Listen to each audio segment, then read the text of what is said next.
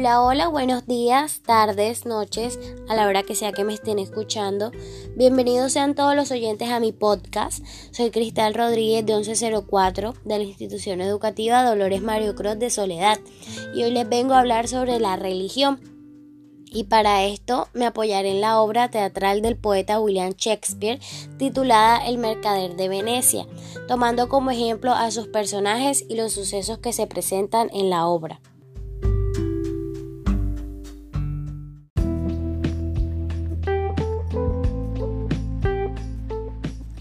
Antes de introducirnos en el tema central, definamos qué es la religión.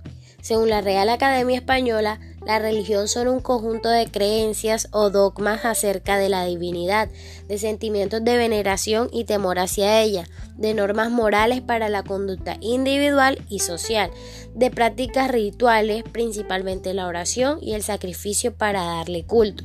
Existen diferentes religiones alrededor del mundo.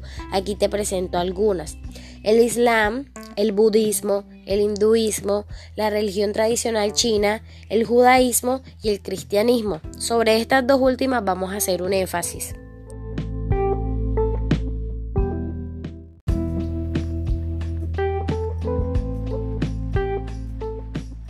De las principales religiones del mundo, el cristianismo y el judaísmo son probablemente las más parecidas, tanto el cristianismo como el judaísmo creen en un solo Dios, que es todopoderoso, omnisciente, omnipresente, eterno e infinito. Ambas religiones creen en un Dios que es santo, recto y justo, y al mismo tiempo perdonador, amoroso y misericordioso. Existen muchas diferencias, pero la diferencia más importante entre el cristianismo y el judaísmo es la persona de Jesucristo. El cristianismo enseña que Jesucristo es el cumplimiento de las profecías del Antiguo Testamento de la venida del Mesías, el Salvador. Por el contrario, el judaísmo reconoce a Jesús como un buen maestro y quizás hasta como un profeta de Dios.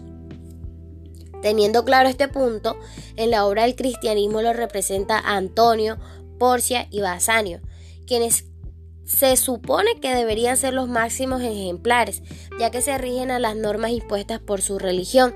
Por otro lado, al judaísmo lo representa Shiloh, aun cuando su religión es muy estricta respecto a lo que no es y lo que es permitido.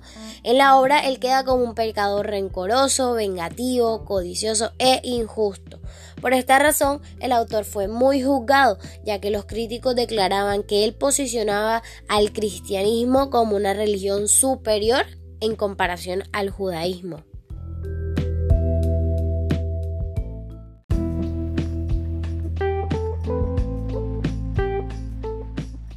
A mi parecer, el autor no tiene ningún favoritismo respecto a las religiones, porque aunque sí, Shylock nos lo muestra como el villano de la obra, todos los personajes, tanto protagonistas como antagonistas, actúan mal en algún momento de la historia.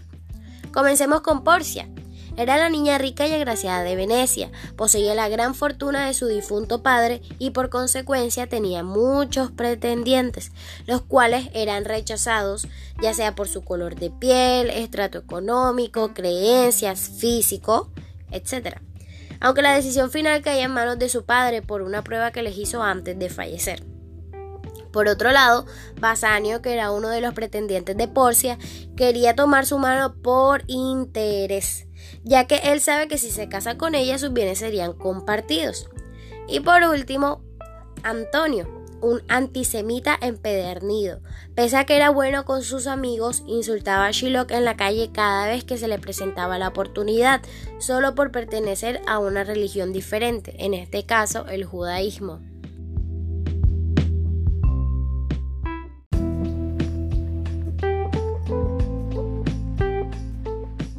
Y hasta aquí ha llegado mi podcast. Espero haberles brindado una perspectiva diferente respecto a la religión en esta maravillosa obra y que entendieran que hay que verle la otra cara a la moneda al momento de juzgar.